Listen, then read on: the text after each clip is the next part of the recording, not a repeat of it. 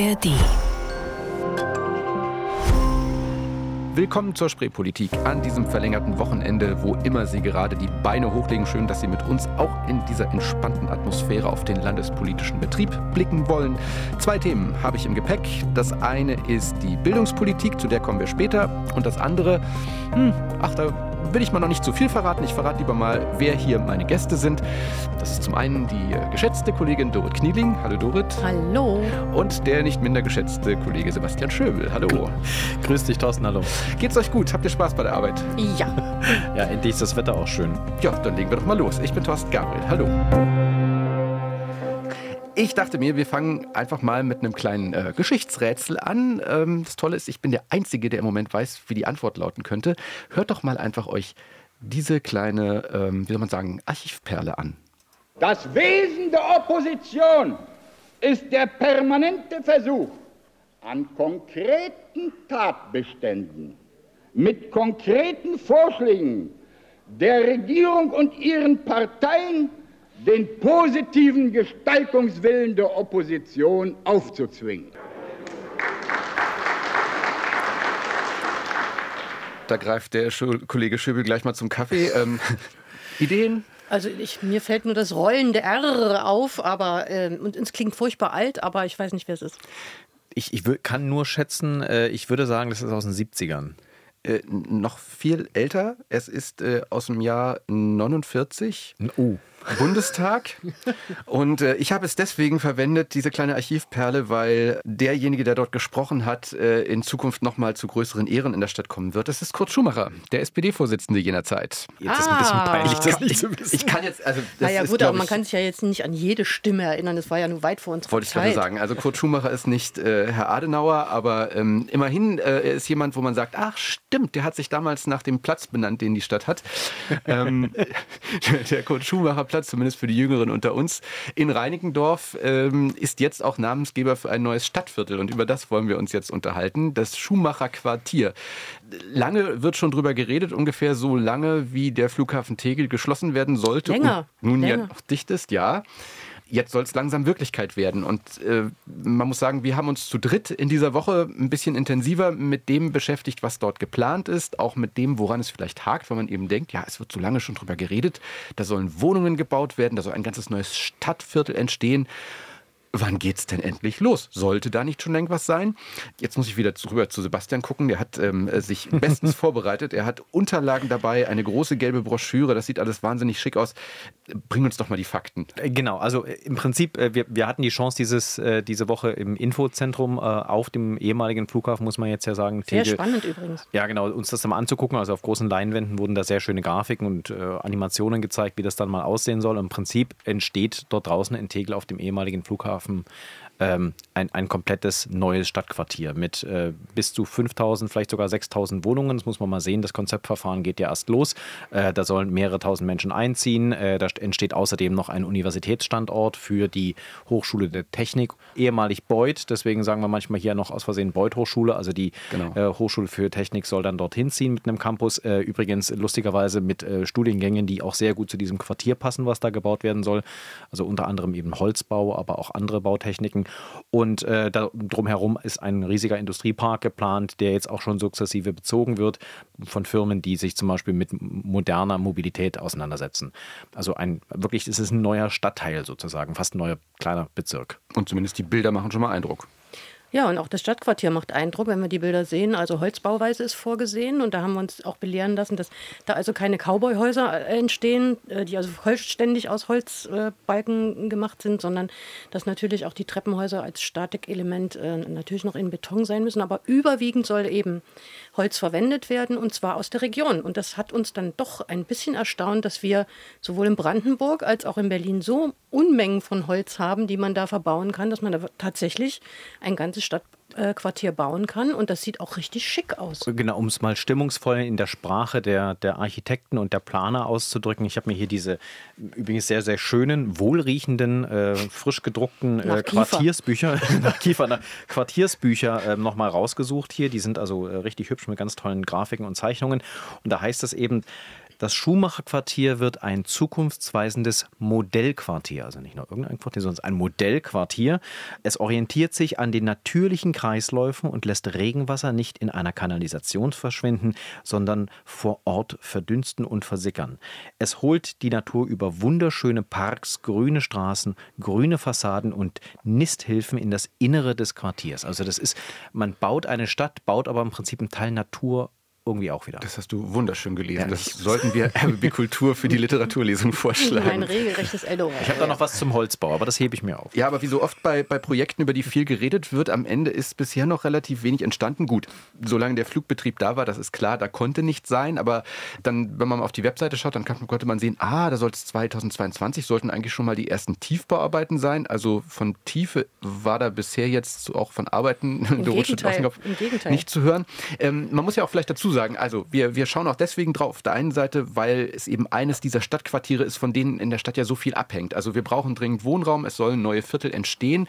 Hm, gleichzeitig gab es aber eben gerade auch, was äh, das Schumacher-Quartier anging, so ein bisschen Hinweise, die gesagt haben, ah, der Bebauungsplan, der hängt noch und da gibt es ja noch Probleme mit dem Bund und dann Holz. Oh, das ist ja ein äh, ganz, ganz schwierig. Und die Kiefer, die Kiefer geht ja gar nicht, sondern es wird ja mit Fichte gebaut.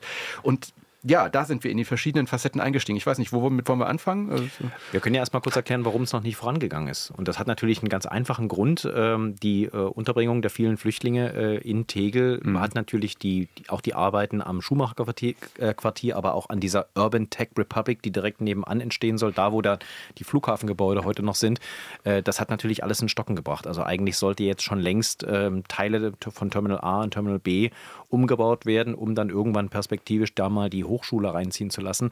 Ähm, auch im, im, gesamten äh, Vorfeldbereich, da wo man früher mit dem Bus äh, unter dem Tunnel durch und dann hoch äh, zum Terminal gefahren ist, auch da sollten schon längst die Arbeiten begonnen haben. Ähm, kann natürlich nicht sein, weil dort jetzt eben ganz viele Menschen untergebracht werden, die aus der Ukraine hierher geflüchtet sind. Wir sind auch über das Rollfeld gefahren, ähm, tatsächlich äh, zum Tower, um da nochmal eine bessere Übersicht zu bekommen. Man fährt wirklich an einer riesigen, ich muss sagen, ich war erstaunt, riesigen Zeltstadt vorbei, die gefühlt nochmal gewachsen ist in den letzten Wochen und Monaten. Monaten. Mehrere tausend Menschen da, das darf man nicht genau. vergessen. Genau. Mhm. Und damit äh, ist dort ganz viel erstmal auch nicht möglich. Äh, man sieht auf dem Rollfeld noch äh, große Erdhaufen. Das ist noch von der Kampfmittelräumung, die wohl ganz gut äh, vorankommt auch, ähm, sagt zumindest Tegel Projekt, die ja, GmbH, die da im Prinzip diesen, diese, diese Transformation äh, umsetzen soll. Also Kampfmittelräumung ist ganz gut angelaufen, beziehungsweise schon fast fertig. Sie haben sogar Sachen ausgegraben, die sie jetzt demnächst mal ausstellen wollen, weil da wohl auch interessante Fundstücke dabei sind. Aber tatsächlich gebaut werden kann da im Augenblick nicht. Ja, und dann kommt noch dazu, dass es noch Einwendungen gibt. Und diesmal sind es nicht die Anwohner, die äh, da auf die Barrikaden gehen, dass da gebaut wird, sondern der Bund. Äh, mhm. Weil der Bund äh, ist ja zuständig für die Bundesautobahn, die geht ja da vorbei. Und äh, die soll jetzt äh, verschmalert werden auf eine Schnellstraße, also von jetzt sechs Spuren auf vier Spuren. Und da stellt sich gerade der Bund quer. Wir wissen nicht so richtig warum.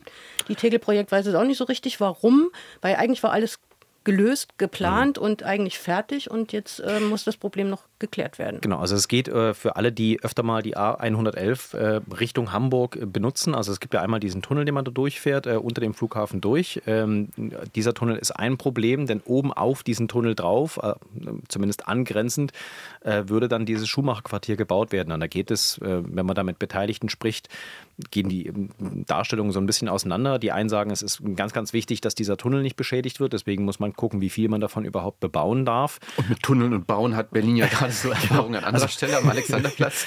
Exakt, genau. Also das kann auch schon mal schief gehen. Ähm, aber in dem Fall geht es tatsächlich darum, dass man klären muss, und da hat der Bund eben ähm, einen Einspruch erhoben beim Bebauungsplan, wie viel obendrauf gebaut werden kann, äh, ohne diesen Tunnel in Gefahr zu bringen. Und da geht es teilweise um wenige Meter, also zwischen 20 und 40 Meter. Aber für die, die da oben bauen wollen, ist das relevant, weil auf 20 oder 40 Metern kann man mehr oder weniger bauen. Und äh, darum ja, geht es. Ja, da ging es doch auch nochmal um die Abstandsflächen. Ne? Also da wollte ja. der Bund jetzt auch mehr. Also es waren 20 Meter geplant, dass die ersten Häuser stehen dürfen. Jetzt sollen es 40 sein. Also auch da muss dann wahrscheinlich nochmal in dem Bebauungsplan rumgezirkelt werden. Ähm, ja. Und solange es eben einen Einspruch gibt gegen so einen Bebauungsplan, kann man den nicht festsetzen. Und damit kann da nichts gebaut werden und damit plant da auch niemand. Das Aber ganz vorsichtig hat ja die Tegel-Projektchefin gesagt, sie hofft noch in diesem Jahr, mhm. dass man anfangen kann. Ganz genau. Also äh, ist auch ein wichtiges Quartier, muss man ganz klar dazu mhm. sagen. Und es gibt ja jetzt schon Leute, die, und das ist ja auch Teil der, der Recherche gewesen, es gibt jetzt schon Leute, die sagen, ähm, warum nur diese 5000 Wohnungen? Wollte ich gerade sagen. Ja. Die dort, genau. Die jungen Genossenschaften sind da vor allem, die die, die Frage stellen. Genau, die jungen Genossenschaften sagen, warum ist, verschwendet man da eigentlich so viel Platz? Also warum baut man nur 5000 Wohnungen für wahrscheinlich 10.000 Menschen? Man könnte da viel mehr bauen, 50.000 bis 100.000 Wohnungen, also einen richtigen, eine richtige Kleinstadt. Naja, das ist dann schon eine Großstadt eigentlich. Unsere Bezirke haben ungefähr 300.000 mhm. Einwohner jeweils. Also das ist schon eine, eine ordentliche Masse. Aber dass das äh, so verdichtet wird, das wage ich zu bezweifeln. Zumal ja eben auch ausdrücklich gesagt worden ist, wir wollen dort Gewerbe ansiedeln, wir wollen dort äh, die Hochschule ansiedeln und wir wollen auch Industrie ansiedeln, damit das alles miteinander verzahnt werden kann, damit Wissenschaft mit Industrie zusammenarbeitet und so. Und dann muss man natürlich da auch wieder Abstand halten. Also ich möchte ja nun auch nicht neben dem rauchenden Schlot wohnen, äh, auch wenn es ein Neubau ist. Auch wenn es moderne Industrie ist. Wobei man dazu sagen muss, die Genossenschaften haben sich deswegen zu Wort gemeldet, weil sie auch natürlich ein erhebliches Interesse haben, dort selber zu bauen. Das ja. ist ja auch eine Besonderheit dieses Quartiers, dass eben äh, eigentlich die die bauende Privatwirtschaft so gar nicht richtig zum Zuge kommen die soll. darf überhaupt nicht bauen. Genau, also allenfalls in Form von Baugruppen. Also ja. selbst Nutzerinnen und Selbstnutzer dürfen dort und deswegen ist das Interesse der Genossenschaften groß. Und das Spannende ist auch, äh, dass uns Frau Sack von der Tegel äh, Projekt GmbH eben auch nochmal ganz klar gesagt hat, ähm, dort sollen Wohnungen entstehen, ja, teilweise auch Eigentumswohnungen, aber nur für die Eigen den Eigenbedarf. Das heißt also, da soll nicht das entstehen, was anderswo in Berlin durchaus beim Neubau gang und gäbe ist, dass dann eben äh, Leute Geld in die Hand nehmen, äh, beim Neubau eine Wohnung kaufen und die dann erstmal vermieten. Das soll dort nicht passieren. Ähm, das heißt, die Wohnungen, die dort entstehen, auch von Baugruppen, werden dann von denen, die da also die Besitzer, selbst wenn sie gekauft werden, die wohnen da auch wirklich. Und das ist eine, eine große Einschränkung. Und dann kommt eben auch die Frage der, der Kalkulation dazu ist dieser Holzbau teurer oder günstiger oder genauso teuer wie der normale konventionelle Bau. Und eben, und wir haben das auch schon in der Vergangenheit gehabt bei Tegel-Projekt, dass dann die, selbst die landeseigenen Unternehmen kommen und sagen, naja, also so wie ihr euch das vorstellt, mit den Quadratmeterpreisen, das kriegen wir nicht hin. Das kriegen wir nicht gebaut äh, und das kriegen wir auch nicht wirtschaftlich vermietet. Und deswegen müssen wir da auch als landeseigene Eigentumswohnungen möglich machen, damit wir das quersubventionieren können. Und da war ja der Aufschrei sofort da. Aber da kam heute das Gegenargument, ähm, dass man, äh, dass es gar nicht unbedingt teurer werden muss, wenn man mit Holz baut, sondern wenn man in Masse baut, also wenn man wirklich ganze Quartiere damit baut, dass man damit natürlich dann auch die Preise drücken kann. Und äh, deswegen das Argument, dass es so viel teurer werden kann, gar nicht zieht. Allerdings muss man natürlich immer drauf äh, gucken, der Weltmarkt verändert sich ja gerade äh, ganz rasant, mhm. aber es steigen halt nicht nur die Holzpreise, es steigen ja auch die Preise für die Grunddinge für, um, um Beton anzumischen, das wird ja genauso teuer. Sand zum Beispiel wird ja auch eklatant teurer.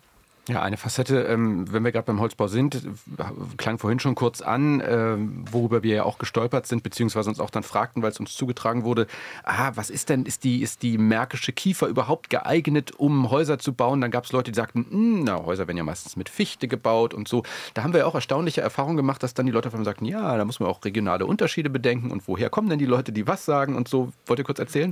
Ja, genau. Also das, was ich gelernt habe jetzt im Zuge dieser Recherche, ist äh, erstmal ganz viel über Holz an sich. Also man glaubt, nimm halt einfach den Baum, säg den ab und dann macht da eine Latte draus. Äh, das kann ja wohl nicht Aber so schwer sein. Nicht nur eine. ja, nicht nur eine. Schön wäre es, wenn es mehrere wären. Ähm, und dann kam eben der Einspruch, naja, aber eben der Kiefer ist mehr Harz als zum Beispiel in der Fichte. Äh, und deswegen ist das für die Maschinen, die dieses Holz zuschneiden, schlechter oder unter Umständen schlechter. Und deswegen muss man da genau darauf achten. Und jetzt sagen aber eben die Leute, die äh, auch zum Beispiel bei Tegel-Projekt äh, voll hinter diesem Projekt stehen, nein, das ist kein Problem, das kriegen wir hin. Das ist auch geprüft worden, es sind mehrere Studien auch schon gemacht worden und noch in Arbeit dazu, ähm, dass die Kiefer durchaus verbaut werden kann. Man muss sie halt dann speziell lagern, man muss sie trocknen, man muss wissen, worauf man sich da einlässt und sie entsprechend und Verfahren entwickeln, um sie im, im industriellen Stil einzusetzen. Das heißt, die versichern uns jetzt, das wird klappen. Ich bin sehr auf den Praxistest gespannt, gerade auch was die Baugruppen angeht. Also, dass eine große Landeseigene, die mehrere hundert Wohnungen baut, äh, in der Lage ist, dann zu skalieren, sagt man ja. Ne? Das also von dem Kleinen auf das Große äh, zu ziehen und zu sagen, okay, wir können mit Holz wirtschaftlich sehr viel bauen, dann rechnet sich das für uns.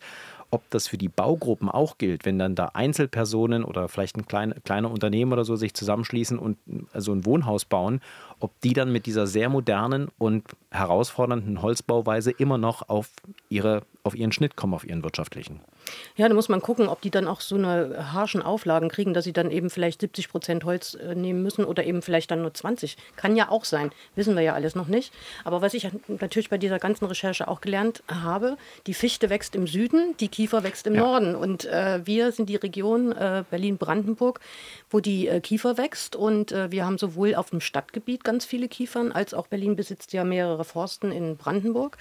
Und was wir auch gelernt haben, die Kiefer würde für zehn Jahre bauen reichen. Und dann müsste man sich nochmal neu unterhalten. Aber innerhalb von zehn Jahren, dass der weiter so schnell nachwächst, das glaube ich eher nicht. Allerdings ist es auch gewollt, dass die Kiefer da rausgeholt wird und ein Mischwald entsteht, weil der einfach naturbelassener ist und gesünder ist. Genau. Äh, nur für die jetzt glauben, also wenn man jetzt nach, von Berlin nach Brandenburg fährt und sich denkt, naja, da fährt man natürlich auch an diesen äh, Stangenwäldern vorbei. Ne? Meine Eltern haben sie immer als Streichhölzer bezeichnet, die da aufgestellt sind. Der Waldbrand oder die Waldbrandgefahren in Brandenburg ist ja jedes Jahr hoch im Sommer. Äh, so ein Kiefernwald brennt relativ schnell ab. Aber um sich mal, also jeder, der jetzt glaubt, so viel Kiefernwälder können wir doch gar nicht haben. Ich habe mal Zahlen rausgesucht aus parlamentarischen Anfragen. Das ist immer dann, wenn Politikerinnen oder Politiker im Abgeordnetenhaus den Senat um Informationen bitten oder sie anfragen. Ähm, da habe ich rausgesucht, dass die durchschnittlichen Jahreseinschläge, also wo man Holz aus dem Wald entnimmt in den Berliner Forsten zwischen 2018 und 2020, ähm, das ist nach Baumart aufgeschlüsselt worden. Ähm, da ist zum Beispiel, das äh, wurde die Zahl genannt, dass äh, pro Jahr im Schnitt äh, rund 56.000 Kubikmeter Kiefer aus den Berliner Forsten rausgeholt werden pro Jahr. Hm. So, das heißt also, nur weil man so ein bisschen ein Stück Wald vom, von der Autobahn sieht und sich denkt, naja, so groß ist das nicht, dahinter ist offensichtlich noch sehr viel mehr und diese Kiefer wächst auch sehr schnell. Genau. Das heißt also, die Berliner Forsten holen mehrere 10.000 Kubikmeter Holz jedes Jahr aus dem Wald. Nur, dass sie bisher eben sehr fleißig, wie man hört, exportiert wurden, dann glaube ich nach Kanada. Kanada, Kanada hat ja Holzbauweise, auch ne? Nicht. Auch da wieder Zahlen äh, von 2016 bis 2022 äh, wurden Einnahmen äh, so pro Jahr Jahr zwischen, ich sag mal, zwei und fast drei Millionen Euro erzielt. Nur während der Pandemiejahre war es weniger, aus verständlichen Gründen, aber schon im letzten Jahr, 2022, waren es wieder fast zwei Millionen Euro, die da verkauft, äh, Holz, die da verkauft wurden.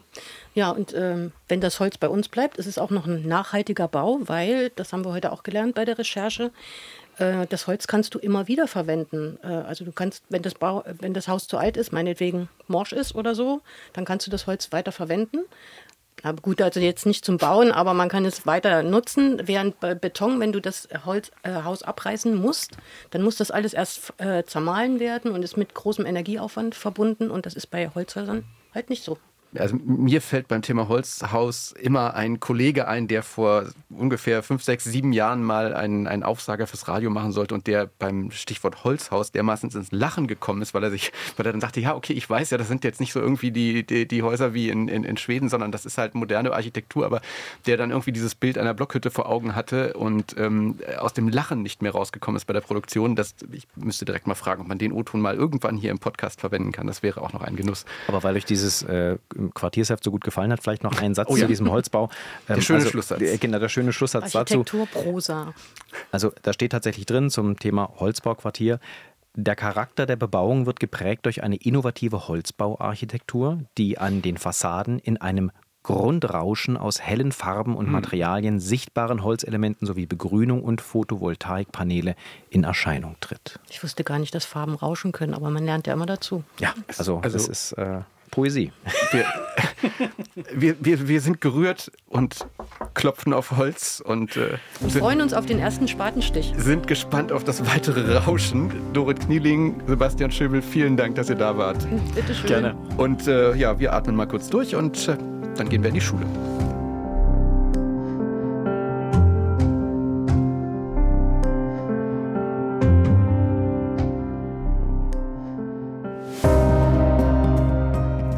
Des Podcasts zweiter Teil, neues Thema, neue Besetzung. Jetzt sind bei mir bzw. zugeschaltet meine Kollegin Kirsten Buchmann aus dem Berliner Abgeordnetenhaus und Thomas Bittner aus der Landespolitikredaktion in Potsdam. Hallo ihr beiden. Hallo. Hallo. Wir wollen über Bildung sprechen, über Bildungspolitik genauer gesagt in Berlin und Brandenburg. Hier wie dort gibt es neues Personal. Steffen Freiberg, SPD, ist seit 10. Mai neuer Bildungsminister in Brandenburg. Katharina Günther Wünsch, CDU, ist am 27. April schon als neue Bildungssenatorin vereidigt worden. Geworden. Und ja, wir wollen jetzt mal schauen, wie sich die beiden denn auf den ersten Metern ihrer neuen Ämter so geschlagen haben und wo beide Länder beim Thema Bildung an einem Strang ziehen oder eben auch nicht. Fangen wir mal mit Brandenburg an. Da hatte Minister Freiberg am Beginn dieser Woche gleich mit den Jüngsten im Bildungssystem zu tun, mit den Kitakindern oder genauer mit der schwierigen Lage, was die Kitas in Brandenburg angeht. Äh, die Arbeitsbedingungen sind schwierig, viele Erzieherinnen arbeiten am Limit, die Finanzierung ist kompliziert, es mangelt an Kitaplätzen, also ein bisschen auch das, was man aus Berlin zum Teil kennt. Am Montag gab es einen landesweiten Kita-Protesttag in Brandenburg. Abends war der Minister auch im RBB-Fernsehen bei Brandenburg aktuell und musste da Rede und Antwort stehen. Nun ist Kita sicherlich nur eine Facette seines Arbeitsbereichs. Aber Thomas, wie hast du ihn da erlebt? Er hat ja das Problem, dass eine massive Front äh, von Elternprotesten, von Personalprotesten im gesamten Bildungsbereich auf ihn gekommen ist. Das hat er, man muss ja die Vorgeschichte äh, in Erinnerung rufen. Britta Ernst, seine Vorgängerin, die Bildungsministerin von Brandenburg, ist ja zurückgetreten, weil es in Sachen Schule äh, heftige Debatten gab und weil das, was sie vorhatte, gegen den Lehrermangel nicht funktioniert hat. Und kaum ist er im Amt, kriegt er dann von allen Seiten natürlich auch diesen Protest er hat das ja als äh, Staatssekretär vorher auch alles mitbetrieben, direkt ins Gesicht. Und bei der Kita ist es in Brandenburg eben auch besonders schwierig, weil ja die Rahmensetzungen und auch die finanzielle Unterstützung und die gesetzlichen Vorgaben, die kommen vom Land. Aber für Kitas sind die Kommunen zuständig. Und das sind eben zwei Bereiche, äh, die, die manchmal nicht so richtig miteinander funktionieren. Und er steht dann quasi Rede und Antwort auch für stellvertretend für das, was in Kommunen nicht so besonders gut läuft. Mhm. Für ihn war es, du hast es gerade gesagt, war es ja im Grunde aber kein Kaltstart, sondern er kennt ja den Betrieb sehr gut gut von innen, weil er vorher Staatssekretär war. Ja, der, obwohl er so jung ist, 41, ist er ein sehr gewiefter Bildungspolitiker auf, auf einer anderen Ebene. Der war mit 30 schon äh, der Büroleiter eines Bildungsministers in Mecklenburg-Vorpommern. Dann war er mit 40 Staatssekretär im Bildungsministerium in Mecklenburg-Vorpommern und äh, mit 41 ist er jetzt Minister. Also er ist quasi äh, tatsächlich kennt diesen ganzen Ministeriumsbereich sehr gut. Was er noch nicht kennt, ist, dass für das, was man so im Ministerium erarbeitet als Beamter, ja auch in der Öffentlichkeit stehen muss, bei Interviews, im Fernsehen und vor Demonstranten. Und das ist, glaube ich, das, was er alles neu lernen muss. Mal sehen, ob das funktioniert. Zum Beispiel bei den Kitas. Alle warten auf eine neue Kita-Reform, ein neues Kita-Gesetz. Und es sieht fast so aus, dass es bis zur nächsten Wahl, die ist im Herbst 2024, also im 22. September, dass es bis dahin höchstwahrscheinlich in Brandenburg nicht dazu kommt, dass dieses versprochene neue Kita-Gesetz kommt. Also da muss er schon mal erstmal enttäuschen. Also auch da noch ein bisschen eine Lernkurve für ihn, aber in Berlin war das ja noch viel stärker, Kirsten. Da ist zwar mit Katharina Günther Wünsch auch eine Fachfrau dran, die eben aus dem, aus dem Bildungsbetrieb kommt als Lehrerin, aber ohne Erfahrung in Regierungsämtern. Ähm, du hast jetzt ein erstes längeres Interview mit ihr gehabt. Wie hast du sie da erlebt? Also sie macht durchaus einen energischen Eindruck, auch einen kundigen Eindruck. Sie war ja bisher bildungspolitische Sprecherin der CDU-Fraktion im Berliner Abgeordnetenhaus. Also sie kennt die Themen, um die es hier in Berlin geht. Gleichzeitig muss man sagen, die Bildungsverwaltung hat ja keinen allzu guten Ruf. Also ihre Vorgängerin war auch durchaus Schulleiterin, die kannte sich aus. Trotzdem hat sie da nicht wirklich glänzen können und auch andere durchaus namhafte ähm, Bildungspolitiker vorher schon nicht. Also auf was für eine, für eine Verwaltung, auf was für eine Ausgangslage trifft sie denn da? Mm, ja, also sie sagt, sie kommt da eigentlich gerne hin und sie kommt da auch äh, gut zurecht. Also sie merkt da keine parteipolitische Prägung, ähm, wie sie selbst sagt, in dieser Verwaltung, obwohl man natürlich sagen muss, ähm, da stand bisher einfach jahrzehntelang ähm, eine SPD-Senatorin oder Senator an der Spitze. Also das ist schon durchaus eine Änderung, aber das ist bisher ihre erste Wahrnehmung in diesem Amt. In Brandenburg haben wir gerade gesprochen, waren es die Kitas. In Berlin äh, beschäftigt viele im Moment die Frage, wie geht es denn nach der Grundschule weiter, also die Platzvergabe an Oberschulen. Da äh, hast du diese Woche auch so ein bisschen recherchiert. Wir wissen, es gab in den letzten Jahren immer wieder äh, große Aufreger. Ähm, es wurden ähm, Bescheide verschickt, wo drin stand, im Grunde, wir können ihren Kindern noch gar keinen Platz zuteilen, weil wir gar keinen haben. Wie sieht denn da die Lage im Moment aus? Mit welcher Situation sieht sich die, Minister, die Senatorin denn da konfrontiert? Das Problem bleibt. Als neue Senatorin hat Katharina Günther Wünsch da auch nicht aus dem Stand heraus eine Lösung parat. Bisher kann sie auch noch keine konkrete Zahl nennen, wie viele Schulplätze gerade an Gymnasien für die neuen Siebtklässler momentan noch organisiert werden müssen. Da laufen gerade ihr zufolge die letzten Abstimmungen zwischen ihrer Verwaltung und den zwölf Bezirken, wo Schülerinnen und Schüler noch Plätze angeboten werden können, eben für den Schulstart an der Oberschule nach den Sommerferien. Das ist ein aufwendiges Verfahren. Und gerade an Gymnasien sind die Plätze Plätze knapp. Das waren sie auch schon im vergangenen Jahr. Pankow meldet äh, diesmal momentan noch 141 fehlende Gymnasialplätze, Lichtenberg rund 200. Und das Verfahren ist nicht nur aufwendig und, und kompliziert, es ist auch vor allen Dingen umstritten, so dass CDU und SPD ja in ihren Koalitionsverhandlungen gesagt haben, wir wollen das ändern. Und da war dann vom Brandenburger Modell die Rede. Das heißt, man will das sozusagen regeln, wie es im Nachbarland geregelt ist. Der Link nach Brandenburg. Äh, was heißt denn das konkret? Vielleicht erstmal noch an dich, Kirsten, dann können wir mal checken, ob äh, Thomas sagen kann, welche Erfahrung es damit gibt. Ja, also wenn man guckt, wie das Brandenburger Modell aussieht, das beinhaltet für Schülerinnen und Schüler, die auf das Gymnasium wollen, teils eine Eignungsprüfung. Bei einem eintägigen Probeunterricht erledigen sie unter anderem Aufgaben in Deutsch und Mathematik. Nicht nötig ist das für die Kinder, wenn eine Gymnasialempfehlung der Grundschule vorliegt und im Halbjahrszeugnis der sechsten Klasse die Noten in Mathe, Deutsch und der ersten Fremdsprache zusammen nicht über sieben liegen. Ähm, ob mit einem solchen Verfahren Berliner Schülerinnen und Schüler dann auch mal schneller Bescheid bekommen könnten, auf welche Oberschule sie kommen, das will momentan noch niemand vorhersagen. Das dauert ähm, gerade ungefähr vier Monate von dem Anmeldezeitraum, bis die Kinder dann Bescheid wissen, wo ihre Schule sein wird nach den Sommerferien. So viel lässt sich allerdings sagen, ein neues Auswahlverfahren, eben auch nach diesem Brandenburger Modell, schafft eben einfach noch keine neuen Schulplätze. Und daran mangelt es in Berlin momentan gerade an den Gymnasien. Hm, aber grundsätzlich, was hört man aus Brandenburg, Thomas? Sind, ist man dort an den Schulen zufrieden mit dieser Art? Natürlich, äh, die einzelnen Eltern haben durchaus Probleme mit dem Verfahren, weil sie natürlich auch Wunschschulen manchmal haben und das dann nicht aufgeht, aber es macht nicht so viele Schlagzeilen. Es gibt ja zum Beispiel äh, so als Indikator, es gibt ja Rechtsanwaltskanzleien, die sich spezialisieren auf äh, so Schulplatzklagen.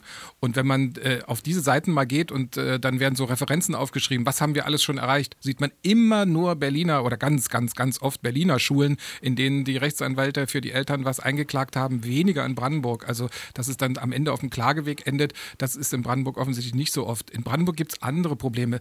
Beispielsweise äh, in Berlin kann man ja am Ende, ganz am Ende des Prozesses auch sagen, dann gehst du eben in eine Schule, die ist weit entfernt von deinem äh, Stadtbezirk. Das kann man in Brandenburg natürlich nicht machen. Da gibt es vier Schulämter, da gibt es regionale Strukturen. Man kann ja nicht äh, Schüler wirklich durchs ganze Land, durchs riesige Land Brandenburg schicken. Also du musst schon in deinem Schulamt bleiben. Und es gibt auch äh, regelmäßig auch von der Opposition Kritik an den Verfahren Übergang äh, in Jahrgangsstufe Stufe 7. Also es gibt zum Beispiel so eine Regelung, äh, Gesamtschulen. In Gesamtschulen müssen ja verschiedene Varianten von Prüfungen am Ende angeboten werden, also ein Anteil Abitur. Aber da heißt es also, maximal 30 Prozent einer Gesamtschule dürfen dann zum Abitur gehen, damit sozusagen die Schulstruktur erhalten bleibt, damit es nicht auch so quasi Gymnasien werden.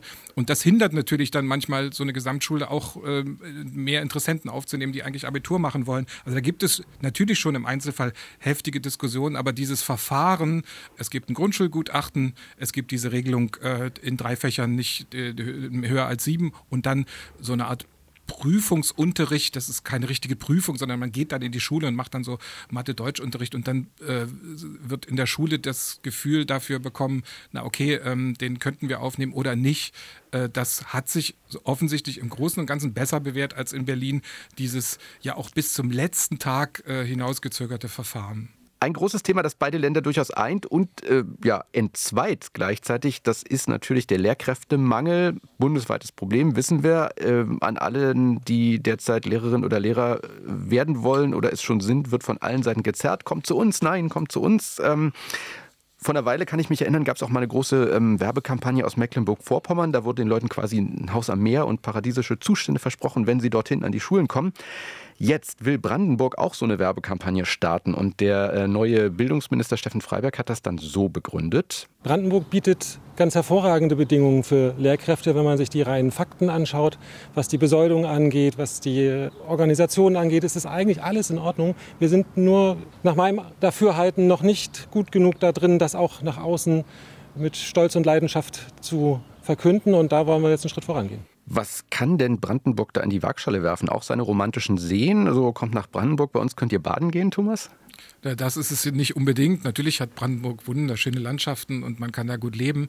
Ähm, aber es ist natürlich dann auch immer ein Wettkampf um äh, die Bedingungen. Also Brandenburg hat ja sehr lange auch Berliner äh, davon abgehalten, in Berlin einzusteigen in den Beruf, weil sie Verbeamtung angeboten haben. Das ist jetzt kein Vorteil mehr für Brandenburg, weil das gibt es jetzt in Berlin auch. Jetzt äh, hat Brandenburg nachgelegt und bietet jetzt beispielsweise Seiteneinsteigern, die nur einen Bachelorabschluss haben, auch nicht in Pädagogik, sondern in irgendeinem Fach, auch die Chance an für auf eine Verbeamtung. Und das ist in keinem anderen Bundesland möglich und die KMK hat das auch nicht akzeptiert.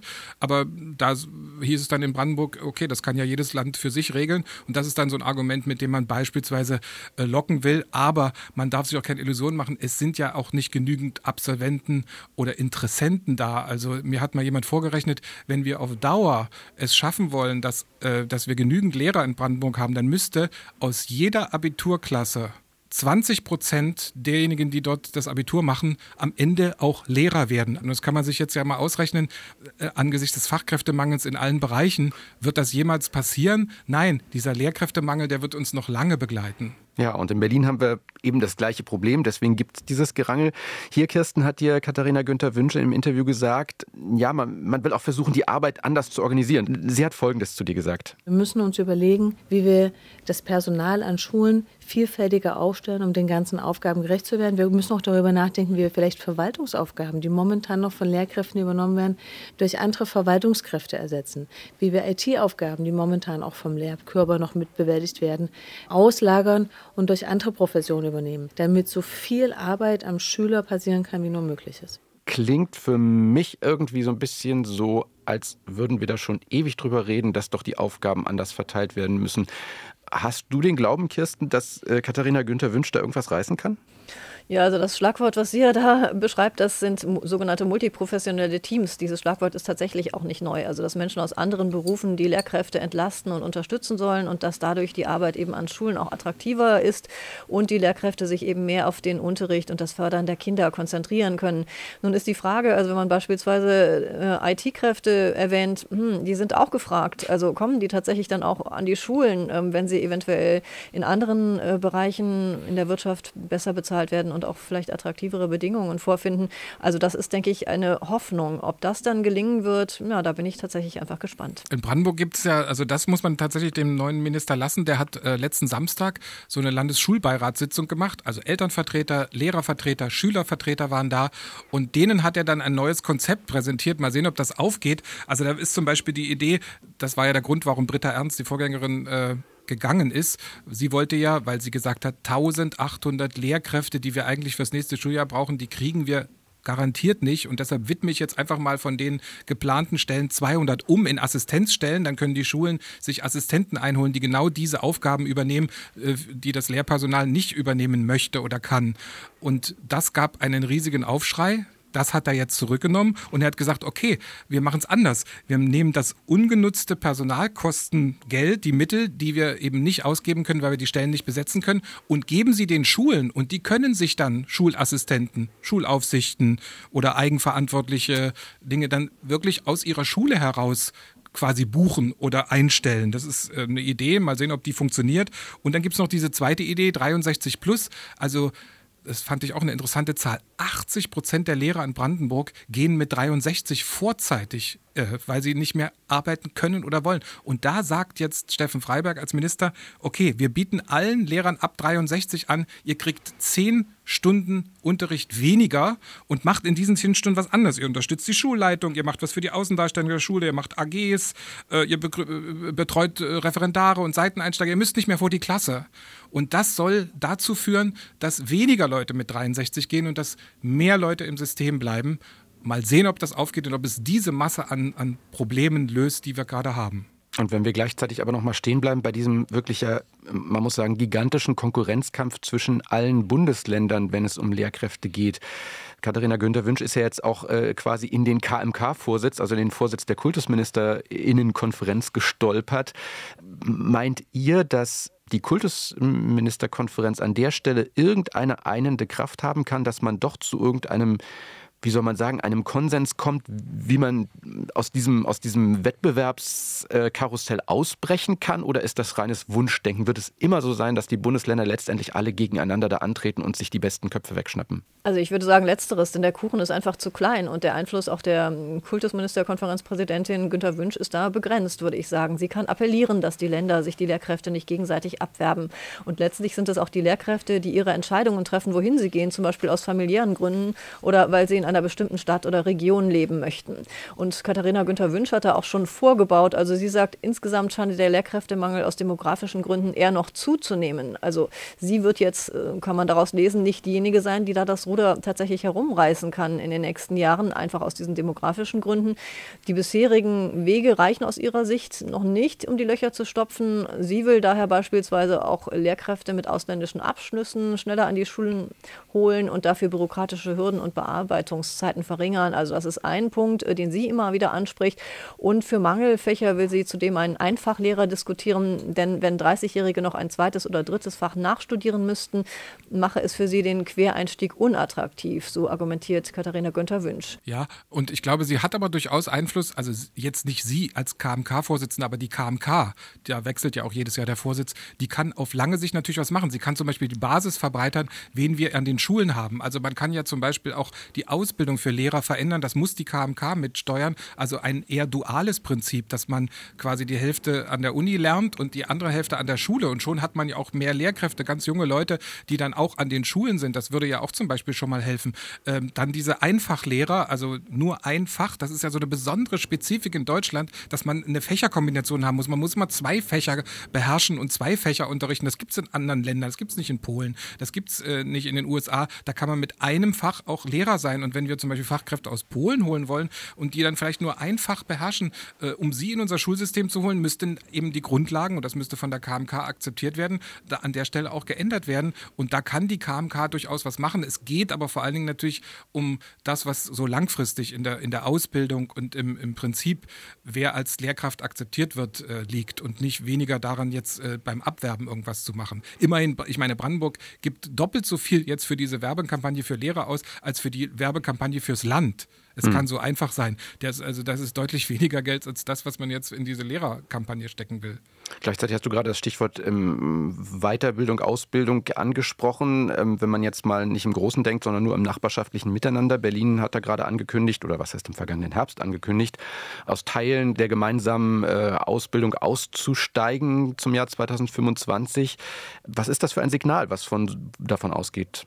Da wurden die Weichen tatsächlich schon vor der Amtszeit der neuen Berliner Senatorin Günter Wünsch gestellt. Also das bisherige gemeinsame Landesinstitut für Schule und Medien Berlin-Brandenburg wird es künftig nicht mehr geben, sondern um beispielsweise Lehrkräfte fort- und weiterzubilden oder auch Unterrichts- und Diagnosematerialien zur Verfügung stehen. Dafür will Berlin künftig ein eigenes Landesinstitut schaffen. Aber ist das sinnvoll? Dürfte, ja, die Zusammenarbeit mit Brandenburg dürfte damit in diesem Punkt schwieriger werden. Wie sie weitergeht, soll laut Günter Wünsch besprochen werden.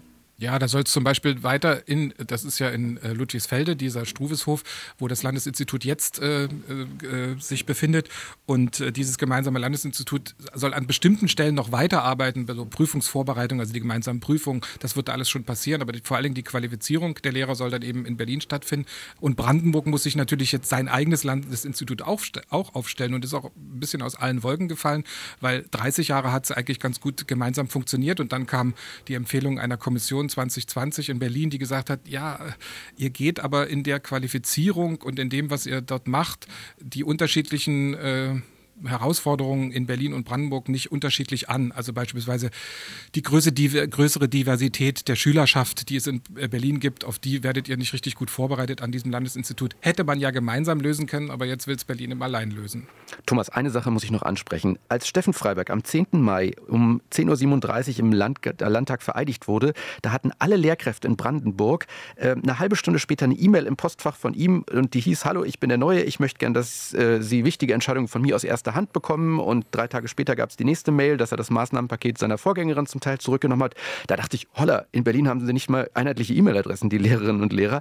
Ist das in Brandenburg üblich oder eher dann doch außergewöhnlich? Na, da kommt ein etwas neuer Stil. Das ist ja auch das Problem von Britta Ernst gewesen, dass sie in der Kommunikation, sie wirkte immer so ein bisschen mürrisch und das will er, glaube ich, ein bisschen auflösen ähm, und er will sehr auf die Leute zugehen und er hat ein Faible für Digitalisierung, muss man tatsächlich sagen. Er, er ist, war auch mal der Leiter einer KMK-Arbeitsgruppe zur Digitalisierung und er hat auch in Mecklenburg-Vorpommern äh, Dinge äh, angeschoben, die eventuell auch für unsere Region mal funktionieren können. Also zum Beispiel im nächsten Schuljahr, also jetzt 2023, öffnet in, äh, in, in Mecklenburg-Vorpommern die digitale Landesschule. Das ist eine virtuelle Schule, aber eine quasi eine reale Schule mit einem Kollegium, mit echten Lehrern, mit einem echten Stundenplan und die bieten dann digital Unterricht an. Und die Idee ist, das könnte was gegen den Fachkräftemangel äh, äh bewirken. Man könnte äh, also Schulen, die denen gerade ein Chemielehrer fehlt, die gucken dann in diesen Lehrplan dieser digitalen Schule und äh, äh schalten ihre Schule dann äh, und ihre Klassen in diesen Unterricht. Da gibt es, wie gesagt, den Lehrplan oder den Stundenplan und können damit sozusagen ähm, Krankheitsausfälle oder eben einen kompletten Lehrerausfall ausgleichen. Ist eine Idee, die von ihm kommt und äh, die, diesen digitalen Ansatz, da haben wir manchmal dann als Beobachter gesagt, naja, müssen wir erstmal sehen, ob in Brandenburg überhaupt jede Schule so, so gut digital erreichbar ist. Da hieß es aber, in Mecklenburg-Vorpommern ist jede Schule digital sehr gut erreichbar. Da stimmen vielleicht auch manche Klischees nicht. Und ja, wie gesagt, dieser, dieser digitale Ansatz, auch direkt auf die Leute zuzugehen und das mit Hilfe von, von äh, technischer Kommunikation, ich glaube, das wird äh, Steffen Freiberg in, in dieses Amt einbringen da kann Berlin einpacken, oder? Also ich meine, wenn man das so hört, Kirsten, dann ist doch irgendwie, da kann man sagen, what? Ja, also was die Digitalisierung angeht, sind zumindest nicht die Berliner Schulen alle so weit, dass sie auf dieses Level äh, gleich kommen könnten. Etwas Hoffnungen kann man womöglich setzen in den neuen Staatssekretär in der Bildungsverwaltung, der genau für Schulbau und Digitales zuständig ist und daher auch äh, sozusagen die Fäden in der Hand haben könnte, wenn es gut läuft. Das war jetzt mal eine akustische Bildungsoffensive, würde ich sagen. Thomas Bittner in Potsdam, Kirsten Buchmann im Abgeordnetenhaus. Ich danke euch, dass ihr dabei wart. Gerne. Und damit sage ich erstmal, ja, genug gebildet für diese Woche. Das war die Spreepolitik. Nächste Woche gibt es eine neue Folge und äh, ja, falls Sie bis dahin trotzdem was auf dem Ohr haben wollen, in der ARD Audiothek gibt es jede Menge großartiger Podcasts. Für heute empfehle ich Ihnen Dark Matters Geheimnisse der Geheimdienste, ein Podcast von SWR 3 und RBB 24 Inforadio. Die Kollegin Eva Maria Lemke erzählt dort wahre Fälle rund um die Nachrichtendienste und eben deren Arbeit, die ja eigentlich im Dunkeln bleiben sollen. Jeden Mittwoch gibt es dort eine neue Folge. Und uns, die Spreepolitik, gibt es auch in der ARD Audiothek. Wir freuen uns, wenn Sie uns dort abonnieren und dann immer daran erinnert werden, wenn es wieder eine neue Folge gibt. Für dieses Mal sagt Danke und Tschüss, Thorsten Gabriel.